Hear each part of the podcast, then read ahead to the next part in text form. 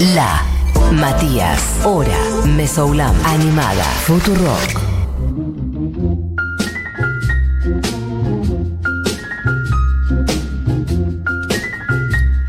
Sí, ¿qué tal? Esto es un programa de radio que se llama La Hora Animada y le doy la bienvenida a Bugi Eugenia Mariluz, emperatriz de los petizos pendencieros. Me gusta. El otro día eh, me- me dieron un término que me pareció fantástico, que es enana parrillera.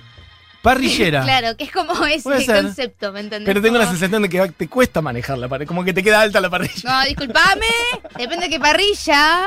Aparte, no te olvides que yo tengo una escalera para acceder a los espacios altos de mi casa. Como que se me hace, está bien, se me hace que tenés esos, esas herramientas, yo no sé ni cómo se llaman. La- las cosas para la parrilla, la- los pinches largos, ubicás para pinchar y acomodar el carbón, la palita. ¿Cómo se Herramienta de parrilla, No, debe tener otro nombre, no debe ser herramienta de parrilla. Ni vos ni yo claramente No, somos no. asado. eh, Ah, así cada, que... te hago, cada tanto, pero no, no sé los nombres de esas cosas, no retengo. Eh, bueno, perfecto, yo diría que arranquemos directamente con lo que vinimos a hacer, que es básicamente recorrer el disco Is This It de los Strokes. Así que Diego, cuando quieras nomás, tirás el primero, que es el que le da nombre al disco. Uno de los discos fundamentales en el ADN de Buggy Eugenio. No, pero no uno de, uno de los top tres discos fundamentales en el ADN de mi alma. Eh, si el otro día hablábamos de Me habló de Valentine y yo decía que me lo llevaba a una isla desierta, este me lo tatuó entero. O sea, es uno de los pocos discos que escucho sin ningún eh, skip. ¿Viste la idea de, de pasar de un tema a otro? Total, Es un disco que lo puedes escuchar de pe a pa, enterito, y todos los temas son temones. Eh, antes cuando estábamos con Buji repasando el tracklist del disco, efectivamente deci- le decíamos, bueno, carguemos este, y este, y este, y este. Ah, no, bueno, carguemos el disco entero, Tenemos el efectivamente. disco entero. Sí. Eh, para mí y para mucha gente que habla desde la crítica especializada, pero para mí también desde un punto de vista más del cariño y de lo sentimental, Is This It es el disco que abre la puerta a lo que luego fue la música del 2000 al 2010, esta idea de lo indie, del nuevo sonido, del rock alternativo. Sí. Y no nos olvidemos que el último disco de los Strokes, perdón, que el último disco de los Arctic Monkeys empieza diciendo yo solamente quería ser uno de los Strokes y mirá el lío que armamos Sí. como base fundamental de todas las bandas que nos gustan, que salieron después del 2000 y pico, para mí It es como el ADN de la música que estamos escuchando hoy en día. Sí, en buena medida como del... Como que le cambió la cara, veníamos de una década, lo decíamos antes, como muy granjera o de rock alternativo, etcétera, eh, en los años 90, y de repente apareció este disco, un poco más, ¿qué decir? Por un lado más crudo, él tiene la voz cascada, tiene como ese efecto en la manera de cantar que dispara como una cosa como nostálgica inmediatamente. Sí. Pero ni siquiera nostálgica en el sentido de la perspectiva de que pasaron 20 años. A mí, en ese momento, escuchaba esa canción u otras y me generaba. De hecho, las letras van por ese lado. Someday o hay otras que tienen como una cosa nostálgica. Pero a la vez tiene una cosa como agridulce, en el sentido de que tiene como cosas como bailables, digamos, si Sí. quieren, en términos de lo que era el rock en los años 90. Sí. A eso, como que quiero ponerlo en contexto de cómo vino a cambiar el sonido y para mí marcó el sonido de lo que fue el rock en los años, en los 2000, digamos. Sí, 100%. Y tiene también una especie de Bandas como Fran Ferdinand, por ejemplo, que después vinieron. Arctic otras. Monkeys. Bueno, Arctic Monkeys, sin duda. Arctic Monkeys, que su primer disco es del 2006. Ah, unos total. adolescentes que se criaron escuchando los, A los Strokes. Strokes, exactamente. totalmente. Y para mí también eh, Is This It tiene un sonido medio podrido. Sí. Una idea medio desaliñada, Sí. medio eh, despeinado y con olor a Sí. birra y con olor a cigarrillo y la misma campera de jean que tenés puesta hace Todos tres los días, noches porque sí. está saliendo de joda. Para mí Sí. también eso es This It, que ¡Qué también hermoso! fue como una corriente estética, ¿no? Como la idea de los chicos medio flacuchos, con el pelo despeinado y las camperas de jean, este look que tenían los Strokes, que en ese momento también aparte se fueron al estrellato con This It. eh, para hacer el primer disco de una banda fue muy Sí, exitoso. impresionante. Y después, obviamente, vinieron discos, pero me parece que nunca ninguno va a ser tan bueno como el primero. Bueno, para escuchemos un poquito de Last Night, que es lo que pasa en el fondo.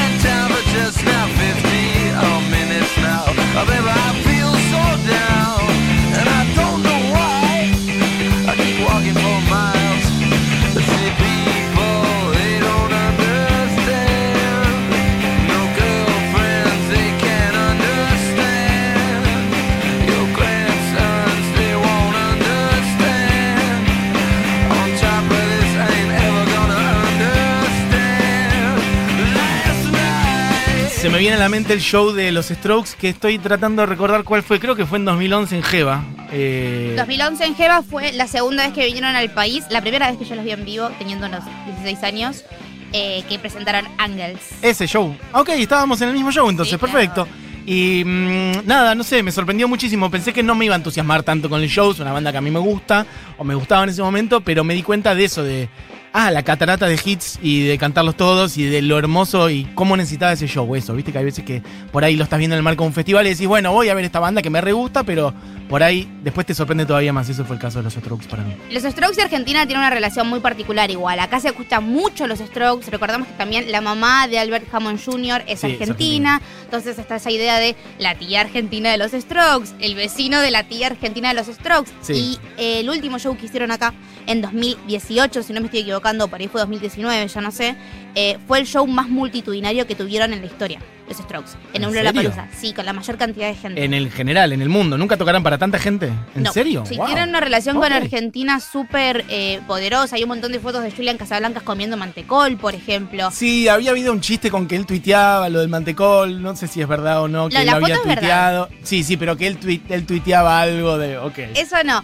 pero hay, hay como un fandom muy grande de los Strokes, con todas las razones del mundo, porque es una de las mejores bandas que ha pisado este planeta. Y Sí. si yo me tengo que cortar el pelo eh, o la- el cuello por el nombre de los Strokes, lo hago. Eh, Los amo mucho. Nivel de amor que manejas por Julián Casablancas en particular. Y altísimo, altísimo. Muy alto, ¿no? Igual, sí, ¿Cómo muy pega alto. Julián Casablancas, eh? Qué nivel, eh. Qué nivel. Hay que decir el nivel de, sí, de cachondeo que No, despierta. los cinco, boludo. Los cinco sí, son pero todos él muy tiene unas... Sí, pero ojo igual, a mí me gusta, me copa eso.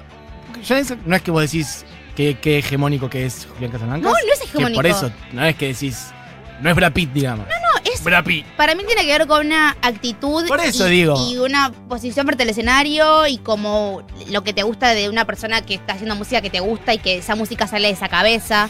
Mirá lo que es Eh, esta canción. Digo, Dios, se escucha esto. tremendo.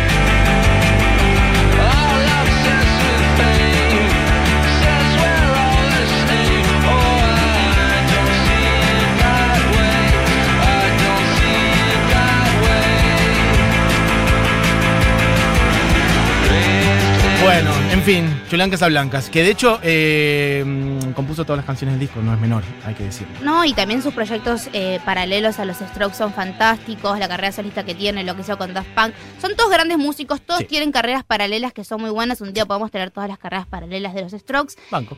Y también este disco, que fue tan importante para todo el mundo, en 2011 cumplió 10 años y pueden buscar en internet un disco, un tributo que se le hizo desde el punto de vista de bandas muy indies, eh, que muchas de ellas por ahí li- literalmente no, no conocemos los nombres. Yo traje algunas de las canciones eh, de las bandas más conocidas, por lo menos, por ejemplo, Peter, Bjorn and John arrancan ese disco de tributo con haciendo Is This It, que lo tenemos por ahí si la querés explicar, Diego. Ok.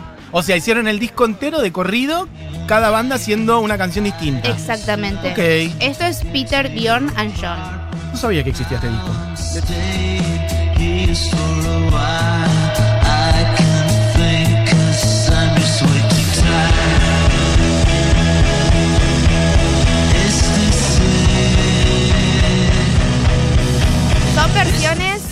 Distintas a las versiones del disco original.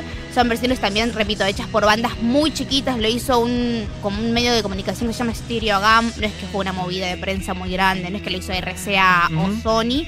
Pero es una linda forma de volver a escuchar estas canciones desde otro punto de vista. Está Gwen Pallet, por ejemplo, que es uno de los integrantes de Arcade Fire, es uno de los villanistas de Arcade Fire, que también hizo una versión. Lo pueden encontrar, es Stroked, y lo voy a decir así en criollo para que lo puedan encontrar. Bien. Es como en vez de Strokes, en vez de una. S al final, una D, un tributo a Is This It, que también el dato gracioso es que lo que estamos escuchando es Owen Pallet, o sea, los violines. Pará, muy buena versión.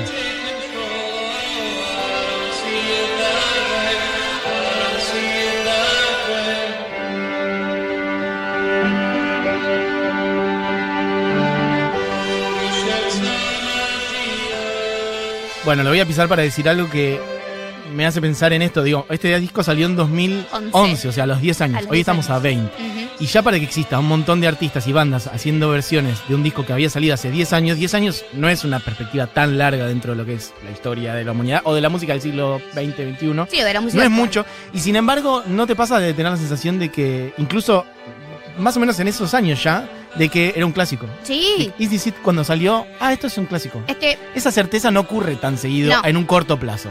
Es de los discos que a mí me parece que salen. Yo no, no- no escuchaba los Strokes cuando salió, tenía seis años. Pero que cuando escuchás la primera pasada decís como, ah, esto va a ser. Esto es redondo, marca la época, condensa un espíritu que estaba flotando, ¿no? Sí, sí, sí.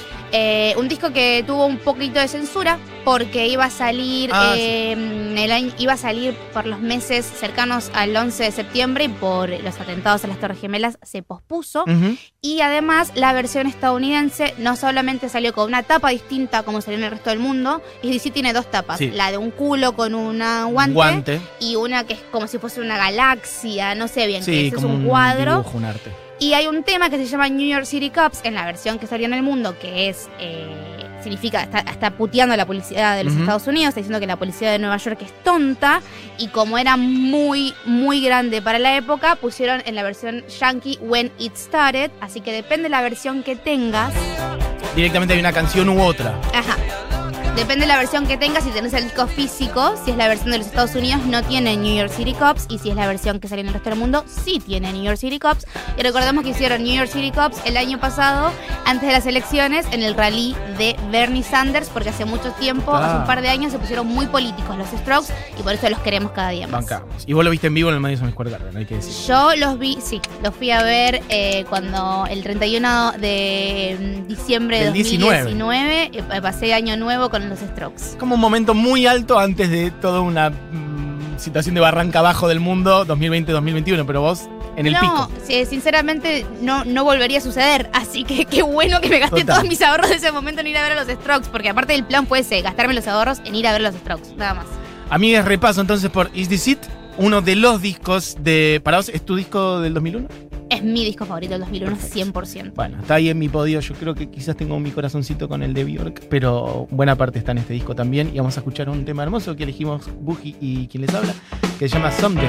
Y a vuelta de correo de este tema, bueno, ya medio que sacamos el programa, amigues, pero disfruten de esta canción hermosísima, con ese sabor para mí agridulce y esa belleza medio nostálgica que tienen las canciones de los Strokes desde su disco debut, Someday.